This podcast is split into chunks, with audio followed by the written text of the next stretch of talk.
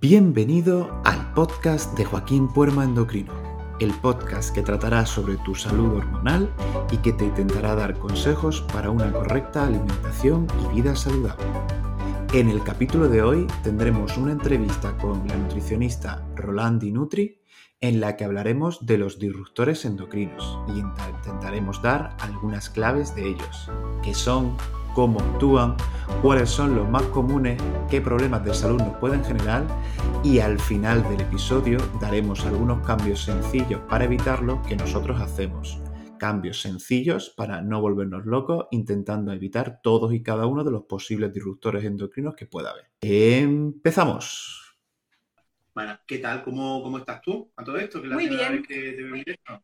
Sí, sí, pues la verdad que con muchas ganas de hablar de este tema porque es un tema que yo no he profundizado mucho, pero cada vez que he puesto pues algo en, mis redes sí que es verdad que, ha, tenido repercusión, ha sido como algo que a la gente le ha parecido muy extraño directamente. Sí, es un tema muy curioso, ¿no? Sobre todo porque es una cosa que da la impresión de que nosotros podemos llegar a controlar, es un tema sobre el cual nosotros podemos hacer activismo, todas las personas, no solamente los profesionales sanitarios, y es un tema que, sinceramente, como es algo de cocina, es algo que nosotros podemos controlar, pues a la gente le interesa bastante y es un tema que la verdad que atrae muchas visitas en los artículos, atrae mucha atención en los directos y en las publicaciones y es porque la verdad que todavía hay mucho por saber y no se saben muchas cosas. Sí, sí. Si quieres empezamos con la pregunta inicial que es que, qué son los disruptores endocrinos. Vale, un disruptor, un disruptor endocrino, como su definición, es una sustancia o mezcla de sustancias exógenas que pueden interferir con la acción de las hormonas o de la acción de nuestro organismo, ya sea afectando a la síntesis, afectando a la secreción, afectando al transporte, a, su metabolismo o su unión o eliminación de las hormonas. Es decir, es como una sustancia que interfiere en el normal funcionamiento de nuestro organismo, haciendo que nuestro organismo funcione peor o funcione diferente y normalmente suele ser eso, suele ser a peor, ya sean las hormonas sexuales femeninas o masculinas que funcionen peor y las tiroideas, que son las que más se han estudiado, ¿vale? Estuve, hace muy, estuve hace muy poquito en un congreso de, endocrinología de, la Sociedad Española de Conocimiento de, la, tiroides y una de las charlas iniciales, de las cuales más interesantes, fueron sobre los disruptores endocrinos, que me ha, servido mucho para hacer este directo. Casi todos los estudios, y esto es una nota muy, muy curiosa, casi todos los estudios de disruptores endocrinos se han realizado sobre unos peces que probablemente podamos tener nosotros en nuestros acuarios en casa, que son los peces cebras. Si lo dices en inglés, son los zebra fish. Sobre esos peces, porque, son, porque tienen una genética relativamente similar a la, a la del ser humano y son relativamente fáciles de obtener, y por cuestiones éticas y morales, las alteraciones sobre ellos pues, no están tan penadas otros organismos, como por ejemplo podrían ser los humanos o los primates, pues casi todos los estudios, si quieres buscar estudios buenos sobre disruptores endocrinos, tienes que poner la palabra zebrafish y ya con eso lo, tienes ahí. Perfecto, pues me lo apunto. Que, a ver, ahora que hablamos de disruptores endocrinos, seguro que hay gente que sigue diciendo, ah, eso mm, que interactúa con hormonas y todo, yo, yo estoy libre de esto. Entonces, eh, quería que comentases un poco dónde se encuentran, porque es que, o sea, es inmensa la lista. Vale. El problema, el problema de los disruptores endocrinos, y es una cosa que a veces da mucho miedo o puede llegar a pensar que no podemos hacer nada contra ellos, es que están en todos lados. ¿vale? Con esto no quiero decir el profeta del apocalipsis, pero que realmente nos lo podemos encontrar tanto en la cocina, como en el baño, como en nuestro dormitorio, como en productos que son del día a día. No tenemos que pensar en disruptor endocrino como productos tóxicos o productos industriales o productos de agricultura, que también, ahí también se pueden encontrar, pero también por dosis o por mayor contacto, porque no muchos de nosotros somos trabajadores industriales o somos agricultores, pues realmente por mayor contacto los, los disruptores endocrinos más peligrosos van a ser los que nos encontremos en la cocina, los que nos encontremos en los cosméticos, que eso también podría ser un motivo de discusión, o los que nos podemos encontrar en nuestros productos de limpieza.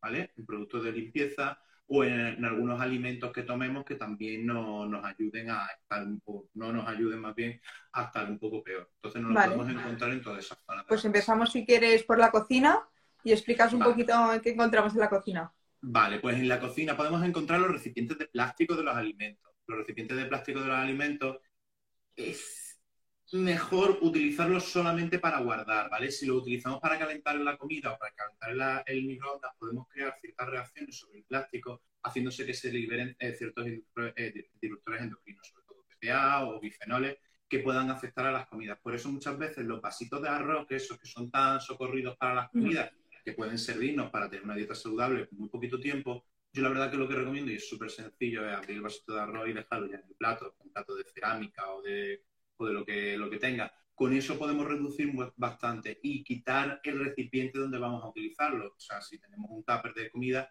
no calentar el tupper, aunque el tupper ponga que esté preparado para microondas. Realmente es una acción súper sencilla que te mm. puede ayudar bastante. Luego, respecto a, respecto a almacenamiento, ya que vamos a tener, tenemos diferentes opciones, ya tanto por ecologismo como por, por disruptores endocrinos, se recomienda utilizar el, envases que sean de vidrio o de cerámica. Es decir, y una cosa que pienso yo siempre, eh, yo tengo táperes de, vidrio, pero la tapa es de plástico. Claro, es que eh, ahí entramos, entramos dentro de la, discusión filosófica ética que tengo yo con los disruptores endocrinos si hiciésemos todas las medidas habidas y por haber para evitar todos los disruptores endocrinos, nos condenamos casi casi que sí o sí a vivir en la Edad Media o a vivir, con un presupuesto para ciertos productos que puede que sea desorbitado. Entonces, realmente sí sería mejor que la tapa fuese de, cristal o de lo que sea, pero, ya es un buen cambio, ¿no? Lo que tenemos que intentar hacer es como con el ecologismo, con, con muchas otras luchas activistas que podemos llegar a hacer, es intentar maximizar con acciones que tengan el mínimo coste para nosotros, tanto en tiempo como en dinero, maximizar su efecto. Sí que es verdad que tenemos que dar una vueltecilla antes, pero como te pongas a hacer todas las cosas vida y por haber para quitarlo. No sales de casa. bueno, no, es, ni salir de casa, o sea, te vas a una cueva directamente. Claro, o tienes un presupuesto en tiempo y en dinero que se sale de lo que es una vida normal de clase media, clase media realmente. Entonces, con ese tipo de cosas lo, lo tenemos, le tengo que dar una vuelta o eso yo creo que es una cosa importante. Maximizar los resultados con las actividades, con las actividades que menos nos cuesten a nosotros. Vale, fenomenal. Y, por ejemplo, una cosa, eh, antes de meter la comida en los, imagínate, lo vamos a meter en un envase de, plástico, dejar que se, que se enfríe, ¿no? La comida antes de meterla en el envase. Sí, y eso también tiene, tiene tantos conceptos, vamos, entiendo que sea para, el disruptor endocrino como para luego la conservación del sabor y la conservación de las propiedades organolépticas que, son mejores si, si, la comida no tiene esos cambios tan bruscos de temperatura. Sí, vienen bastante bien, es un consejo bastante bueno, no lo había pensado. Vale, perfecto. Y aparte de los táperes, en, la cocina, ¿dónde más lo podemos encontrar? En la cocina, pues realmente en la fruta, en la fruta, en la fruta que eso ha sido un post que he hecho eh, recientemente, que también me ha ampliado bastante, realmente con la fruta eh, lo que tenemos que intentar hacer es lavarla, ¿vale? Hay que intentar eliminar los residuos que pueden quedar de la agricultura o, de, del almacenamiento en la, grande superficie. Se puede intentar hacer con lejía muy, muy diluida, lejía diluida, o se puede intentar hacer con vinagre muy diluido. Realmente, óptimo, óptimo, óptimo. A lo mejor sería solamente con agua o solamente con un poquito de vinagre, pero también se puede utilizar lejía de, alimentario. Se puede utilizar. Vale, o, también, pues eso, cuando no tengamos a mano, que, nos tengamos que llevar una pieza de fruta, pues elegir aquellas que tienen cáscara, ¿no? Un plátano, ah, por sí, ejemplo. También, también cáscara como tipo plátano, tipo, tipo manzana, sí, se pueden utilizar. vale, luego pelar las cosas y ya está. El problema es que en la cera, que la cera es una sustancia que grasa, muchos de los disruptores endocrinos tienen características lipofílicas. Muchos de los que se acumulan suelen ser sustancias lipofílicas y se acumulan dentro de lo que es la cera de, la, parte superior de la fruta. Pues acaban quedando ya acumuladas. Entonces quitarla o, comer comida sin, sin esto va bastante bien. Vale, y en cuanto a, a, comidas, ¿en qué más alimentos podemos encontrar los disruptores? Pues uno de los alimentos más relacionados con la endocrinología son los peces, no solamente por el cebafish, sino por los peces de, tamaño aumentado. Los peces de tamaño aumentado, como por ejemplo puede ser el pez espada, el atún rojo, el tiburón, el emperador, eh, por simplemente por una mayor esperanza de vida que suelen tener, suelen tener unas tasas más, altas de acumulación de mercurio. El mercurio mm, eh, se, puede considerar, es, se considera un disruptor endocrino, un tóxico, si bien es verdad que un consumo bajo no demostrado intoxicación en el ser humano, pero un consumo acumulativo realmente gente que, por ejemplo, tome mucho atún en lata o gente que tome, gente que eh, su mayor aporte de proteínas un aporte de pescado, pues realmente sí que le va a venir peor y sí que va a tener unos niveles de mercurio más altos en sangre, que en ciertas medicinas o en ciertas nutriciones pues le dan más relevancia. Nosotros donde sí que incidimos mucho los endocrinos es en el campo de la gestación, ¿vale? Durante la gestación, como se prioriza mucho el consumo de tres, cuatro raciones de pescado, pues intentamos que en mujeres embarazadas, que es un tema mucho más sensible, sobre todo por el desarrollo fetal, pues intentar que en la menor medida posible pues, que los sean, sean más pequeños. Total, que esto es algo que, yo creo que muchísima gente, yo al menos lo veo en consulta, que mucha gente su consumo de pescado semanal son las latas de atún. O sea, muchísima, muchísima gente. Claro, hay que pensar, es que yo en ese tipo de cosas, la, la nutrición no solamente son los alimentos, no son solamente los, los, productos, los micronutrientes. La, nutrición muchas veces ese señor o esa señora que tiene muy poquito tiempo para, cocinar. Y ese poquito tiempo para cocinar, pues realmente pues, lo tiene que, aportar en mm. alimentos fáciles de hacer, como el vasito de arroz de plástico o, el, atún en lata. Una forma más sencilla de, una forma más sencilla de solucionarlo, sin decirle que no lo haga eso, puede utilizar eh, latas de eh, latas de ventresca que sean la, que las latas, los botes sean de vidrio, por ejemplo, utilizar que sean pescados de más, pequeño tamaño y que los botes no sean de típico lata de atún, sino que sean botes de cristal. Yo intento cambiar eso siempre a caballa y, bote de vidrio. Que, es algo que, no, que, no, les cuesta casi y dices, pues mira, eso que estás haciendo. Eh, son esos pequeños cambios que no, es el, que no entran dentro de lo que es un menú semanal, pero sí que entran dentro de una mejora de vida si, si una de, nuestras priorizaciones o, o una de las cosas que nosotros nos podemos permitir priorizar es reducir los, los disruptores endocrinos. Entonces sí, entonces sí que va bien, bastante bien. Y luego, por ejemplo, también, ya que estamos hablando, pues también parte económica y todo, por ejemplo, el pescado azul, que se, sabe que, por ejemplo, en embarazadas, pues tiene un montón de, omega 3 y todo. Eh, los pescados azules pequeñitos, o sea, también son súper válidos y son mucho más económicos. Sí, sí, sí, sí, vamos, vamos el salmón, el salmón está por, por las nubes últimamente. Sí, sí. Pero compras el boquerón y, te sale a, nada, a, dos euros el, kilo y, es una opción buenísima. Es un pescado mucho más barato, mucho más, vamos, de mi tierra y es mucho más, mucho más barato que... Y sin menos mercurio. También por ser un poquito, por ser un poquito más, bueno, ser más pequeño. Pues sí, mm. pues sí. Y luego, más cosillas de, cocina, los, moldes. Los moldes de eh, repostería y los utensilios de cocina que sean de silicona. Y luego las sartenes, tanto por calidad, que sean de, hierro fundido o de acero inoxidable. Y este tipo de cosas que sueltan menos, menos disruptores endocrinos. Eso sí que es una inversión, pero merece la pena porque es algo que estamos usando todos los días. Uf, he visto algunas sartenes que se van, que se van de precio, se van de precio. Pero eso sí, esas sartenes. Que duran toda la vida, ¿no? Ya, ya, les tienes, ya les tienes que hacer cosas para que se te rompan, porque, por ejemplo, las típicas sartenes de piso de estudiante que las de Ikea te duran nada. Que te tienes que cambiar cada año y luego las comparas con las de Microsin o alguna marca así similar, que te las compras y eso ya se la puedes dar a los nietos, básicamente. Total, las dejas en herencia. Y luego, por ejemplo, los moldes de silicona, yo he visto algunos que ponía que tenían, que son como silicona platino. No sé si los has visto, que se supone que, que desprenden menos eh, partículas, no sé. Claro, claro, esas, son, esas son las que supuestamente, también es verdad que en estos estudios no hay mucho, supuestamente son las más recomendables. Ahí ya me pillas un poco más, porque sí que estoy más puesto en lo de las sartenes, o en mi familia estamos más puestos en lo de las sartenes, pero sí, la de silicona platino son los más recomendables. Vale. Entonces, en, la cocina, bueno, aparte, eh, que no hemos hablado de botellas de plástico. Ah, sí, botellas de plástico intentar, intentar, claro, intentar cambiar a las botellas de, cristal, que pueden ser reutilizables, que son bastante. Eh, también, muchas veces los directores endocrinos van un poquito de la mano del, ecologismo, y luego también, o botellas de, metal también, botellas de metal que sean especiales que, se puedan utilizar para consumo humano, sí, Vale, y sobre todo eso, si a lo mejor tenemos una botella de agua y se ha quedado en el coche y se ha recalentado, luego no meterla otra vez en la nevera y bebérnosla.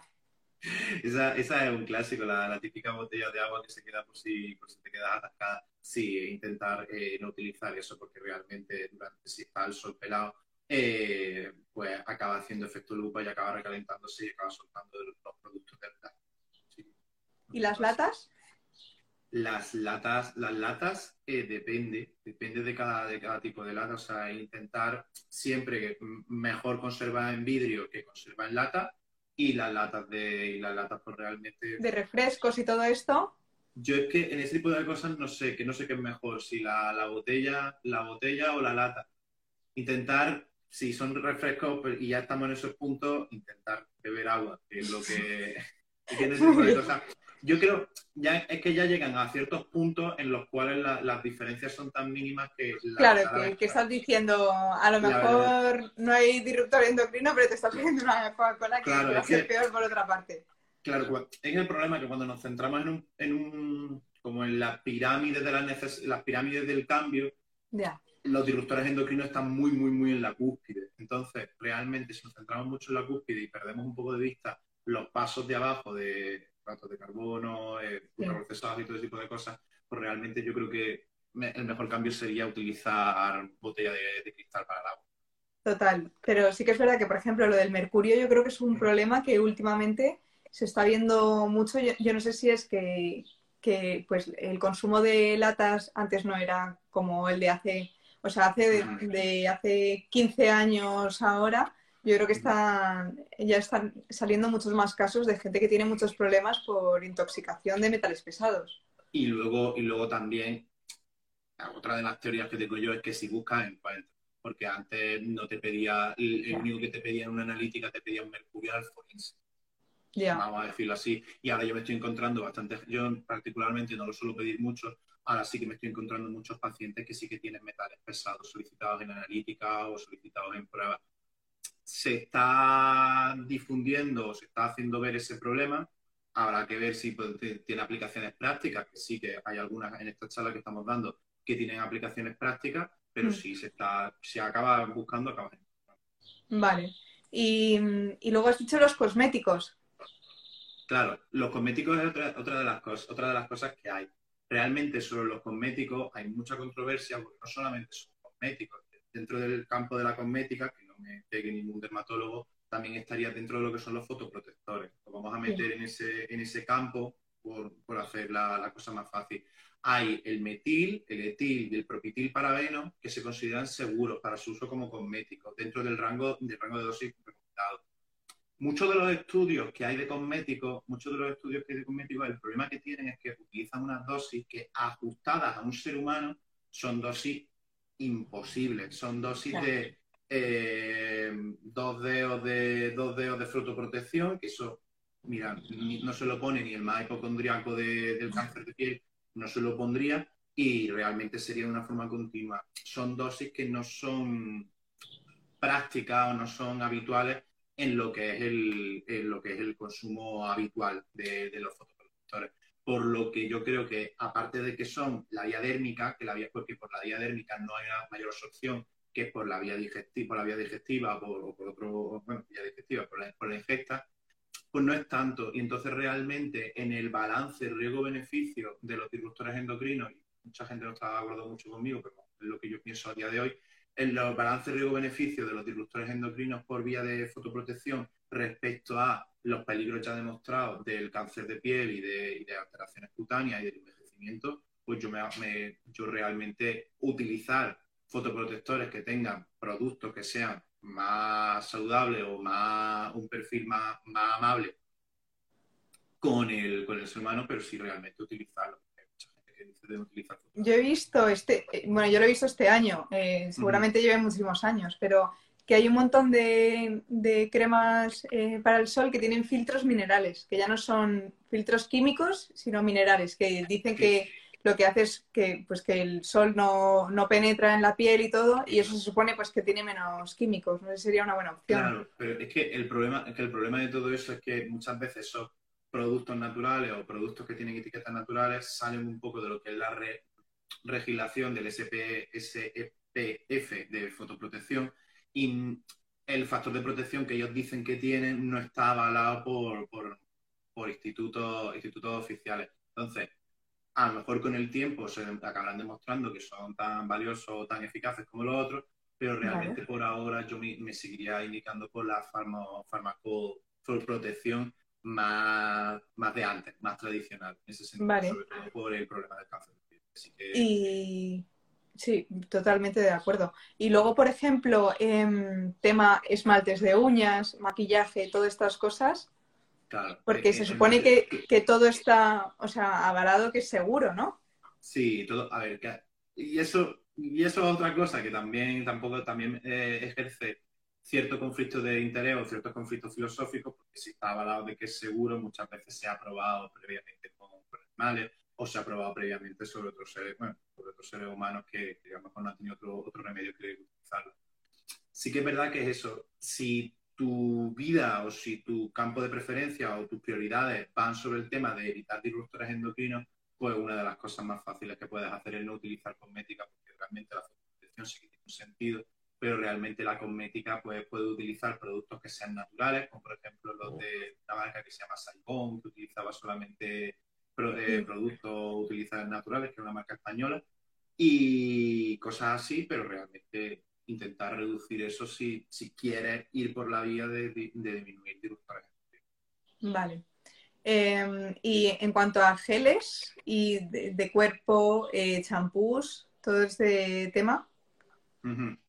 A ver, es lo mismo, es lo, Lo mismo. mismo, Yo ¿no? creo que realmente la capacidad de, de absorber por vía, por vía cutánea, sobre todo con el poco tiempo que nos lo echamos y con las dosis a las que nos lo echamos, pues realmente no acaba siendo relevante. No acaban, no acaban teniendo niveles sistémicos, niveles en Vale. sangre relevantes como para poder hacer cosas. Así que es verdad que si tú quieres priorizar eso, pues tienes que utilizar o tienes que buscar productos que vayan en ese sentido Mm. que vayan, eh, que utilicen o que más bien no utilicen, porque en este tipo de cosas más bien es, es por sustracción, que intentar utilizar esos productos que no tengan esos productos malos, pero realmente geles o cosas así, pues realmente no lleven, no creo, por ahora, con los estudios que yo he visto, que lleguen a alcanzar niveles sistémicos eh, relevantes. Vale, yo creo que, por ejemplo, a lo mejor tema maquillaje, que es algo que es totalmente no necesario, pero a lo mejor si te vas a comprar algo nuevo, pues priorizar que, que sea algo más natural, que, que no, no fastidie tanto como pues a lo mejor algo... Simplemente Sí, ir hay- haciendo pequeños cambios así. Hay muchas marcas que priorizan eso, ¿no? Porque realmente como sello de marca, como valor de marca, eh, les viene bien, o sea, ve, eh, que sean productos veganos, que no sean veganos, que no tengan eh, cruel- crueldad animal, que sean productos naturales, que sean productos de cercanía, todo ese tipo de cosas, pues sí, si es cosmética y si realmente es un gasto que no es imprescindible, que es una cosa que no vas a utilizar todos los días, ¿no? dentro de lo que es la, pref- la preferencia personal de cada uno, pues Mm. realmente sí que te puedes permitir eso. Realmente no, no, no le Vale, veía perfecto. Vale, y luego el otro punto que habíamos dicho donde se encontraban más los disruptores endocrinos, el tercero. Eh, eh, te- productos de limpieza, productos de limpieza e in- intentar, eh, intentar elegir los productos de limpieza más libres de tóxicos o utilizar productos de limpieza, no tener mucho contacto con los productos de limpieza. Muchos de los consejos, eh, muchos de los consejos que he dado yo en la puerta de urgencia es limpiar siempre o fregar siempre con guantes. Realmente nos evitamos muchísimas dermatitis de contacto y sobre todo si tu trabajo habitual es ser limpiadora o, o- o le echas ahora a lo que es la limpieza, el uso de, de guantes mm, yo creo que es, un- es imprescindible, tanto para preservar desde el punto de vista estético las manos como para reducir la, la exposición a, a, pro- a productos tipo disruptores endocrinos. Vale, perfecto. Y luego, por ejemplo, em, eh, disruptores endocrinos, en- esto me lo estoy inventando, o sea, no sé si, si es que, que los respiremos, no sé si a lo mejor los humos de, de, lo- eh, o sea, de los tubos de escape, cosas así, si hay, si hay así cosas, Eso- no, ¿no? Claro, claro. Eso ya, ya entra dentro de lo que es la. Eso ya directamente. Es que la diferencia entre tóxico y disruptor endocrino, que ya realmente estamos entrando en eso. O sea, realmente intentar irte a. Bueno, yo, lo- por ejemplo, lo que he hecho yo, de irme de Madrid Centro a la periferia, pues realmente notas mejoría de salud. Y eh, cuanto más contacto con el campo, cuanto más, cuanto más alejado de la contaminación, pues mejor para tu salud. Sí que es verdad, y estos son estudios muy interesantes que, que he buscado para, para, este, para esta charla, que en la gente que estaba alrededor de ciertas fábricas sí que se vio que tenía una prevalencia mayor de enfermedad tiroidea o de alteraciones de la fertilidad. Sí que es verdad que no se sabe o no llegaron a estudiar, pero no les interesaba qué tóxico en sí era, pero sí que es verdad que en las zonas de cerca de ciertas industrias pues se dio mayor patología endocrinológica. Vale, eso, está pues clarísimo. Claro, es que realmente, realmente, esto también es otra cosa que son de mi filosofía, realmente nos esforzamos mucho por investigar y por mejorar el código genético, cuando muchas veces el código que más influye en nuestra salud es el código postal. Si tú tienes un código postal que está cerca de un área contaminada o que está cerca de una zona, por ejemplo, muy industrial, como puede ser Algeciras, como puede ser ciertas zonas industriales de polos industriales de metrópolis grandes, pues realmente ahí sí que va, a sufrir tu salud. Una, posibilidad, de las posibilidades de la gente, pues sería a lo mejor irse a vivir a otra, a otra zona o a dar alquiler en otra zona. Vale, sí, eso, eso está clarísimo. O sea, lo, único que pasa es que una intervención sobre tu salud de, muy, muy, muy alto coste, pero al final acaba siendo beneficiosa. Sí, es una intervención como cuando ves una persona que trabaja por turnos, que, está destrozada y dices, o sea, es que por mucho que haga la nutrición, lo que hay que cambiar ese trabajo. El trabajo por turno, el trabajo por turno, eso, eso no sé si es un interruptor endocrino, pero es que te, te, revienta por dentro. O sea, paciente que te dice, paciente o, cliente o como sea, que te comenta, yo trabajo por turno, ya sabes que tiene el sistema del hambre alterado, los ciclos de sueños alterados, eh, los niveles de energía alterados, el ciclo, el ciclo evidentemente alterado. Este tipo de cosas sí que, sí que fastidian mucho y sí que hay veces que hay que priorizar ciertas cosas y quizás no centrarse tanto en cambiar el bote de algo o cambiar esto, sino en cambiar de trabajo, pero el problema es que cambiar de trabajo, cambiar de vivienda son cambios que son infinitamente más difíciles que eso. Sí. Vale, y hemos hablado mucho de los disruptores endocrinos, pero no hemos explicado aún en qué, pueden afectarnos a nosotros. Vale, pues realmente un disruptor, tenemos que pensar que los disruptores endocrinos son como moléculas extrañas que pueden intercedir sobre las enzimas, ¿vale? Porque realmente nuestro cuerpo no funciona por, por sistema de palanca de colea, funciona mediante reacciones químicas y esas reacciones químicas a veces se pueden meter dentro de la enzima o pues que la enzima es la que cataboliza o la que hace posible esa reacción química, se meten dentro y la evitan o la alteran o crean otros productos. O se meten dentro de receptores que codifican para cierta señal, haciendo que esa señal sea excesiva o no puedan llegar, el cuerpo no pueda llegar a dar esa señal porque el, el disruptor endocrino está en medio. Esos podrían ser algunos ejemplos de cómo funcionan los disruptores endocrinos. ¿Qué pueden provocar? Pues lo que sí que se ha visto más desde el punto de vista de los endocrinos son de fertilidad, tanto masculina como femenina, ¿vale? Ese también es un tema interesante. Los estudios han sido hechos en ratas y sobre todo lo que han hablado son de pesticidas, pesticidas, metales pesados, bifenoles, que producían alteraciones hormonales en las ratas, haciendo como retrasos en la ovulación, supresión en la, en la producción de hormonas sexuales, inhibición del crecimiento folicular, disminución de la capacidad del ovario para generar hormonas sexuales, y todo ese tipo de cosas que alteraban al fin y al cabo la, fertilidad de, los pequeños roedores. Y luego, desde el punto de vista la exposición a disruptores endocrinos, aunque esto también es un poco etéreo, o sea, un poco difuso, también podría generar una respuesta autoinmune, eh, una respuesta autoinmune como un inmunotóxico que podría provocar o producir o hacer más prevalente las enfermedades autoinmunes en gente con en un ambiente rico en disruptores endocrinos. Vale. Entonces, por ejemplo, sí que a lo mejor con personas que tengan enfermedades autoinmunes, sí que lo de los disruptores endocrinos es un punto a tener en cuenta en cuanto a mejorar. Claro, cuando, cuando una persona ya tiene una enfermedad autoinmune, realmente pues, los, los disruptores endocrinos pues, puede estar un poquito más, eh, decirlo, más vulnerable o su función está un poquito peor. Entonces los disruptores endocrinos pueden ser un plus más para deterioro de la calidad de vida.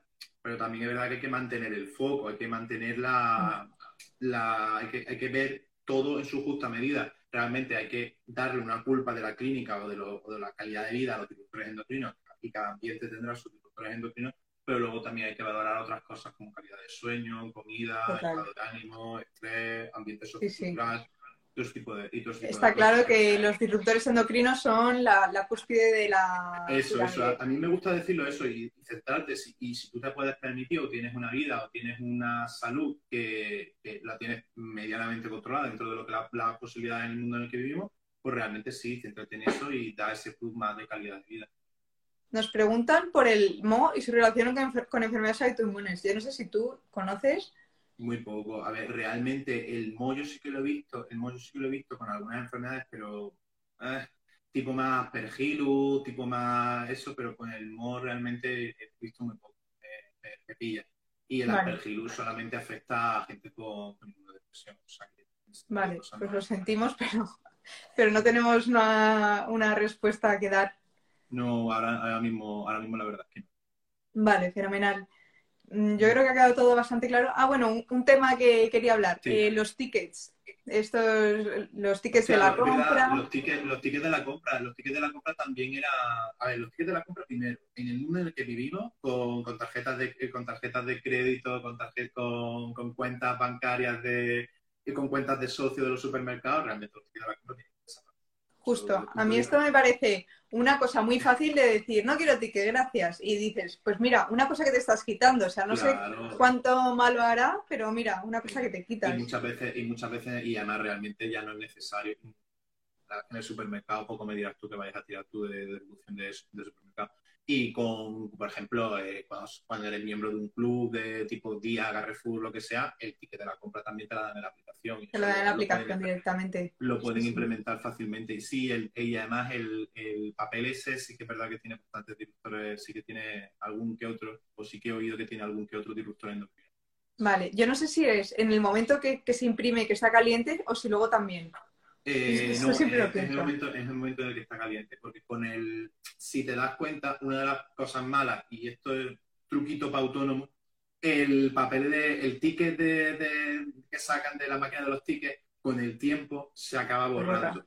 Se acaba borrando, entonces hay que hacer una foto para guardar la factura, sí, y, pero con el tiempo se acaba borrando. O sea, yo tengo aquí tickets de 2019 y ya no puedo leer, ya no puedo leerlo. Y eso realmente muchas veces suele ser por degradación, por degradación o por, o por exposición o porque va saliendo eso, esas tintas y esas tintas se acaban perdiendo y sí, eso puede ser exposición a disruptores endócrinos. Vale, y es que por ejemplo el ticket del cuando entras a un parking cojo, a ver, esto ya es una rayada mía, pero me pongo la manga ahí en la mano y lo cojo con la, con la manga y luego cuando lo voy a volver a poner digo, ah, ya no está caliente, ya, ya. Pues yo voy a decir, yo voy a decir lo contrario, o sea, totalmente lo contrario a lo que tú haces, porque es una cosa muy de padre. Es, coger el ticket, coger el ticket y ponerse en la boca mientras conduce. Eso, lo he visto yo a muchos padres. Total. Y desde que he visto, y desde que he visto este, claro, siempre este tipo de cosas, hay muchas cosas que hacemos mal y no lo sabemos. Desde que he visto esta, este tipo de vídeos o este tipo de información de ilustración, pues ya eso no lo hago. Lo dejo en el, en el, en el no lo utilizo.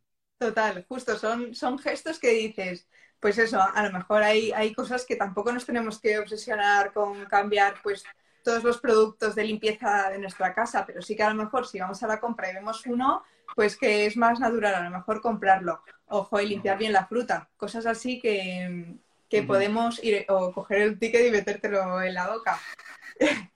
es muy de padre, es, que es muy de padre, es, un, es, un, eh, es, un hábito adquirido, adquirido de, figuras paternas. Pues sí, total. Entonces, eso, eh, lo último que, quería preguntarte era eso, lo de los cambios que, podemos hacer, pero yo creo que ya lo hemos resumido muy bien. Sí, yo creo que a lo largo de las charlas sí que hemos desglosado bastante. Sí, y sobre todo eso, o sea, yo como resumen me, me, quedo con no volvernos locos con este tema, porque sí que es verdad, pues que, hombre, obviamente eh, algo mejoraremos nuestra salud si eliminamos los disruptores endocrinos, pero es muy complicado eliminar todos, entonces, pues quedarnos con pequeños hábitos que podemos hacer todos, como coger un tupper de cristal o, o eso, cambiar el, el, consumo de pescado grande azul a algo más pequeñito eh, tomar atún de manera puntual algún día, pero no, no algo así.